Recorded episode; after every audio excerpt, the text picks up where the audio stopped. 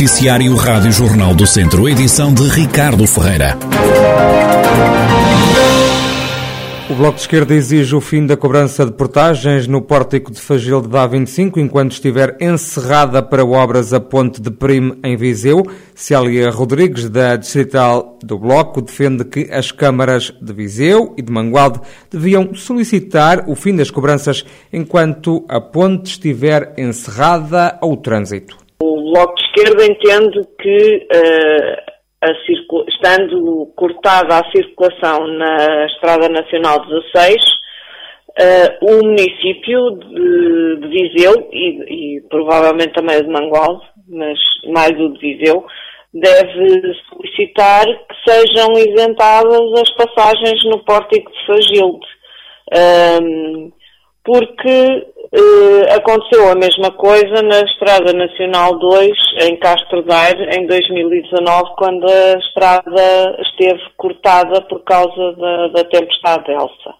Portanto, é isso que nós exigimos, uh, que seja uma, uma solução simples, fácil, desburocratizada e, e, que sirva a todos os utilizadores deste porto, destas povoações aqui. A autarquia de Viseu já veio dizer que paga as portagens à população de Povelide, que tenha que deslocar-se pela A25 para ir trabalhar. Ora, Célia Rodrigues considera que esta não é uma boa solução. Eu pago aos de Povelide e há mais uh, pessoas que precisam de usar aquela estrada para irem trabalhar e que não, não conseguem, mesmo sendo de outras localidades.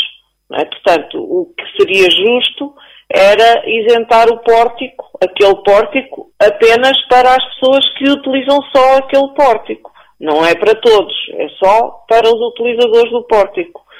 Um, uma vez que uh, não são só as pessoas de povo que utilizam a ponte de primo. Célia Rodrigues, da Distrital do Bloco de Esquerda, que defende o fim da cobrança de portagens no pórtico de Fagilde da A25, enquanto a ponte de Primo estiver encerrada para obras. Demitiu-se o provedor da Santa Casa da Misericórdia de Mangualde. José Tomás saiu hoje da instituição, o que apurámos abandonou funções após ter sido enviada uma carta anónima a várias entidades e que denunciava supostas irregularidades na administração da Santa Casa. Essas denúncias chegaram também já ao Ministério Público.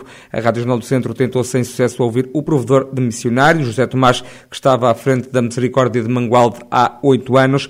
Para além de liderar a Santa Casa Mangualdense, José Tomás era também o presidente do Secretariado Regional de Viseu da União das Misericórdias Portuguesas.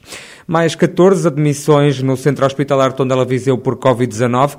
O hospital deu ainda alta a cinco pessoas infectadas nas últimas horas. Há também registro de duas novas mortes associadas à pandemia entre as pessoas que estavam hospitalizadas. No total estão internadas agora no Centro Hospitalar Tondela Viseu com Covid-19 84 quatro pessoas, 81 desses doentes encontram-se em enfermaria, há também três pessoas nos cuidados intensivos. O município de Aguiar da Beira prestou esta manhã homenagem no feriado municipal ao Centro de Saúde da Vila, bombeiros, IPSS e eh, lares, também voluntários que estiveram na linha da frente no combate à pandemia. O presidente da Câmara, Virgílio Cunha, justifica este reconhecimento no dia do município. Homenagear todas aquelas instituições, associações, eh, organismos, grupos de voluntários que estiveram na linha da frente no combate ao Covid-19. Estiveram e ainda estão, mas sobretudo no, no que foi o ano 2020 e parte do ano 2021, houve realmente aqui muita gente e muitas instituições que eh, foram para além das suas capacidades físicas no apoio à população e consideramos ser eh, muito merecido eh, hoje em dia, hoje, homenageá-los e, e dar-lhes um, um testemunho da população como desafios futuros para o Conselho, o autarca diz que é preciso acabar com as infraestruturas de água e saneamento no Conselho. Defende também o melhoramento do armazém municipal para dar mais condições aos funcionários camarários, mas as obras não se ficam por aqui. Virgílio Cunha diz que é preciso rever o pavilhão desportivo e requalificar o casco velho da vila. Queremos também dar uma nova roupagem ao, ao gimnasio desportivo de, de forma é torná-lo mais, com mais, com outras valências no sentido de, não digo que sejam multiusos na, na sua, na sua exceção mais, digamos, mais vulgar, mas, mas que seja um pavilhão que sirva para outras atividades que precisamos de desenvolver no Conselho.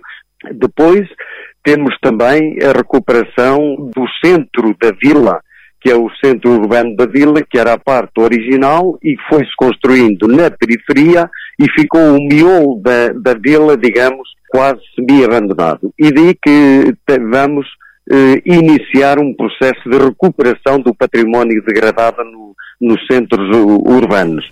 Virgílio Cunha, presidente da Câmara de Aguiar da Beira, acrescenta que é preciso intensificar os eventos culturais e desportivos no Conselho em Aguiar da Beira, celebra-se hoje o feriado municipal, assinalam-se os 124 anos da restauração do Conselho.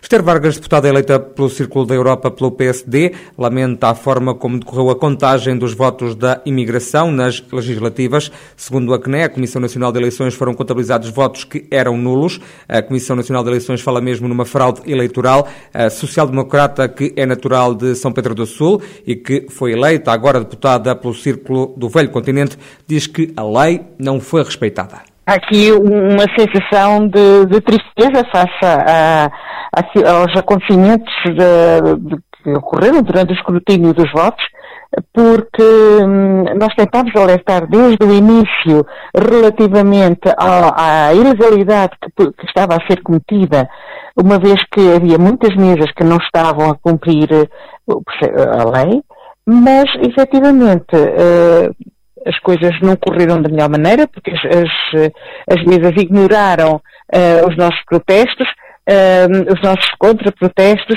ignoraram ainda o parecer que foi distribuído por todas as mesas pela própria Comissão Nacional de Eleições e uh, foi com muita tristeza que assistimos à anulação de um número significativo de votos. Apesar de tudo, Esther Vargas destaca a maior adesão dos imigrantes nestas eleições. A recém-eleita deputada garante que, apesar das supostas ilegalidades que foram cometidas, a eleição dos quatro deputados dos círculos da imigração não vai ficar em causa. A questão de, das ilegalidades cometidas não, não põe em causa os resultados, na medida em que foram, foram anuladas uh, as, as decisões e os resultados de, de, das mesas que tinham defraudado a lei, mas, mas isso não, não põe em causa os, a eleição. Portanto, efetivamente, no Círculo da Europa, o Partido Socialista elegeu um deputado e o PSD outro. Um, isso está, é evidente que o Partido Socialista poderá reclamar uh, desta anulação, da anulação do, dos votos e do, de algumas mesas uh, superiormente, mas isso de qualquer modo não vai invalidar um, a eleição que já foi anunciada pela própria, pela própria Comissão Eleitoral. Esther Vargas, que é natural de São Pedro do Sul e que foi eleita deputada no Parlamento, era a cabeça de lista do PSD pelo Velho Continente. Nos círculos da imigração, o PS foi o partido mais votado, seguido pelo PSD. O Chega foi a terceira força política a receber mais votos entre os imigrantes. Homem de 27 anos que roubou uma carrinha da Misericórdia de Santarém nelas foi detido no Porto depois de perguntar a polícias, à civil, onde podia comprar droga num bairro da cidade. A detenção foi feita ontem à tarde pela PSP. Segundo o Correio da Manhã, a carrinha tinha sido roubada quando uma funcionária da instituição social distribuía almoços aos utentes do apoio domiciliário. A GNR lançou alerta e horas mais tarde a carrinha e o autor do furto foram apanhados na cidade invicta. No veículo estavam ainda as refeições que ficaram por entregar. O suspeito, revela ainda o Correio da Manhã, usa uma pulseira eletrónica por causa de um episódio de violência doméstica está impedido de se aproximar da mulher. Autarcas da região, onde está prevista a prospecção de lítio, vão reunir esta tarde com o Ministro do Ambiente sobre esses trabalhos de pesquisa e também sobre a eventual exploração do mineral. O Presidente da Câmara de Mangualde, Marco Almeida, diz que vai defender as pessoas e os interesses naturais do Conselho. Aquilo que lhe vou dizer é sempre que este território é um território que tem sido fustigado relativamente às assimetrias que existem entre o litoral e o interior e a minha posição será sempre de defesa das pessoas e deste território e desta região. É certo que todos reconhecemos a importância que o lítio tem para um, aquilo que é o futuro e principalmente a parte tecnológica, o desenvolvimento tecnológico do país e da humanidade, mas também o que está aqui em causa são estes territórios eh, do interior que têm sido fustigados por causa destas assimetrias que ainda continuam a existir e que não querem, no futuro, criar mais assimetrias do que aquelas que têm no dia de hoje. Há pessoas que diariamente trabalham aqui, que vivem da agricultura, que vivem do turismo, que vivem daquilo que é esta natureza singular. Há pessoas que trabalham com produtos que são produtos endógenos, produtos singulares que não podem ser prejudicadas por uma, uma posição que possa pôr em causa a valorização desta, desta região, deste conceito. Já o autarca de Penalva do Castelo, Francisco Carvalho, recorda que já se tinha mostrado contra a exploração de lítio. Posso revelar é o teor do ofício que enviei à Direção-Geral de Energia e Geologia em 11 de julho de 2019, porque é público. E nessa altura, eu respondi, face às inúmeras reclamações recebidas no município e que sempre manifestação popular sobre esta matéria, somos contra a prospecção do lítio neste Conselho.